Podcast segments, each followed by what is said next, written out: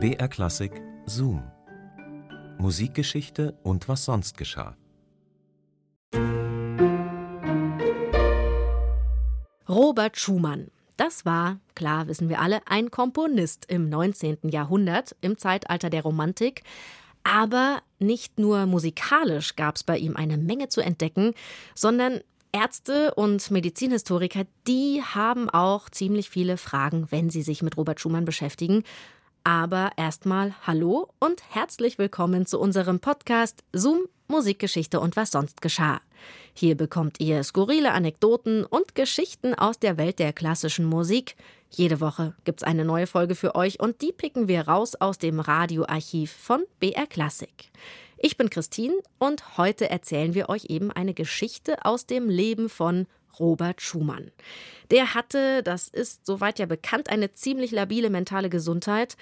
Man könnte auch sagen, er war psychisch krank. Seit seiner Jugend schon hatte er immer wieder Episoden, die ihn total lähmten, und dann gab es wieder so Phasen, wo er fast manisch seinem Schaffensdrang nachgehen konnte. Und auch wenn eine exakte Diagnose im Nachhinein und aus heutiger Sicht unmöglich ist, Wahrscheinlich hat Schumann über weite Zeiten seiner Krankheitsgeschichte tatsächlich an etwas gelitten, was wir heute als bipolare Störung kennen. Und da gab es, wie gesagt, immer wieder auch längere Phasen, wo er psychisch stabil war. Am Ende aber hat sich Schumanns Geist dann doch endgültig und wirklich tragisch verschattet. 1856 starb der Komponist an seiner Krankheit mit nur 46 Jahren. Und dahin zoomen wir uns jetzt ans Lebensende von Robert Schumann. So schön kann sich ein Unheil ankündigen.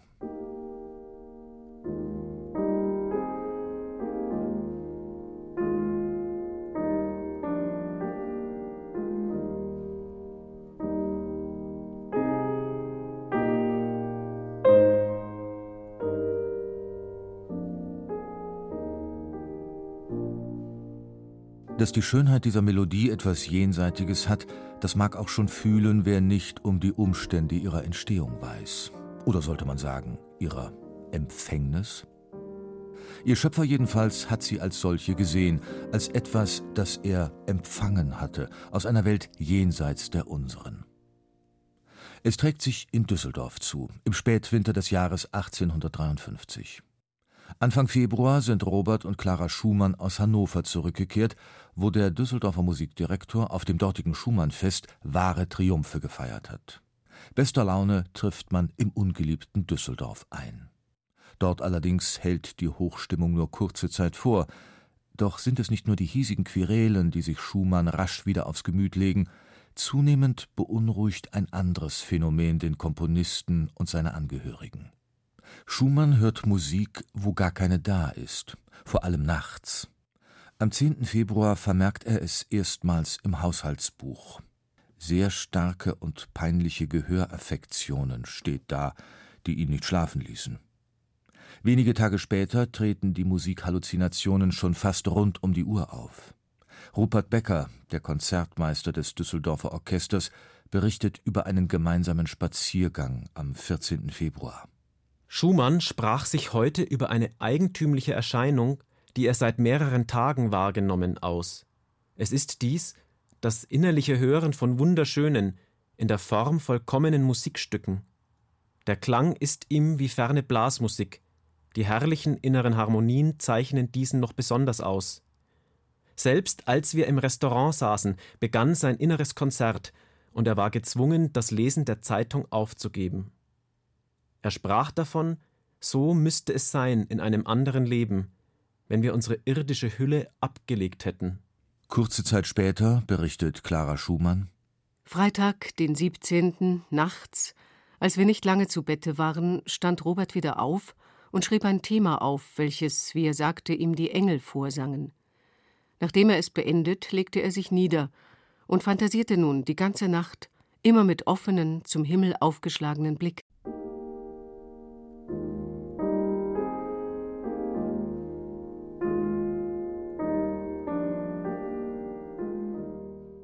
Am Morgen jedoch der grässliche Umschwung. Plötzlich verwandeln sich die Engel in Dämonen, die den Komponisten beschimpfen und bedrohen. Schumann hört wieder Musik, aber furchtbare, dissonante. Der Gequälte schreit vor Schmerzen und Angst. Wenige Tage später erscheint der Kranke leidlich stabilisiert. Er war imstande, einige Briefe zu schreiben und besaß auch so viel Klarheit, dass er zu dem rührenden Thema einige ergreifende Variationen komponieren konnte.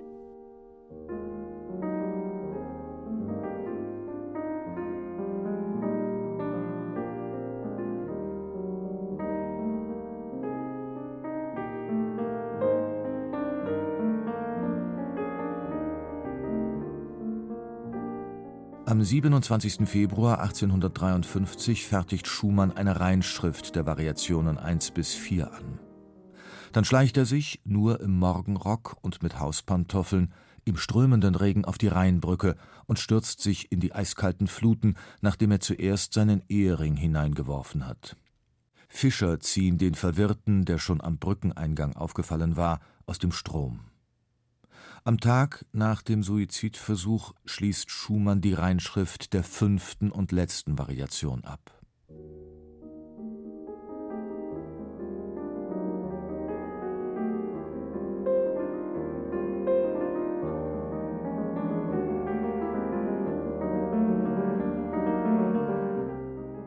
Eine Woche später wird der Komponist auf eigenen Wunsch in die Heilanstalt des Dr. Richards in Endenich aufgenommen wo er nach drei Jahren am 29. Juli 1856 in völliger geistiger Umnachtung sterben wird.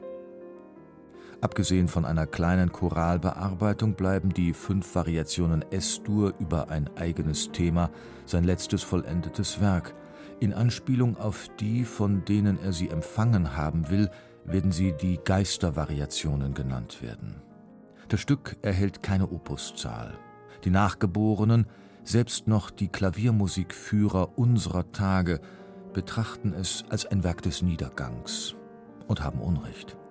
Denn auch wenn Schumann hier nicht mehr so subtil variiert wie früher, auch wenn das Engelsthema in den ersten vier Variationen sogar weitgehend unverändert erscheint, wer offenen Herzens ist, wird von den Geistervariationen, von ihrer jenseitigen Schönheit auch heute noch tief berührt werden.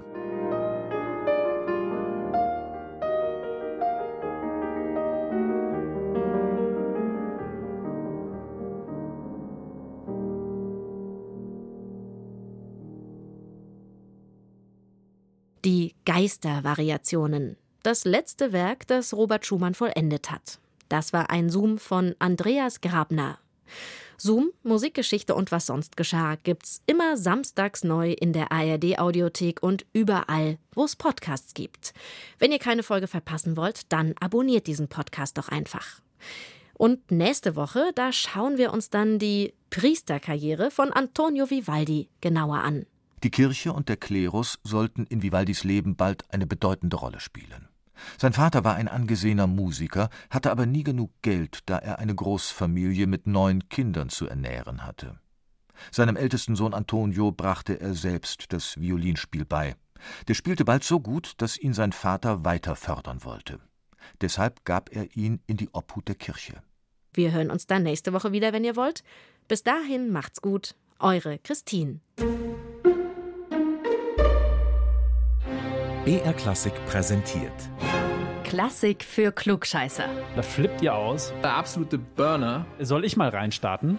Unsere Hosts Lauri Reichert und Uli Knapp lieben Musik. Sie fuchsen sich in kleine Details und große Themen. Es geht um Horrormusik und die Zusammenhänge mit der klassischen Musik.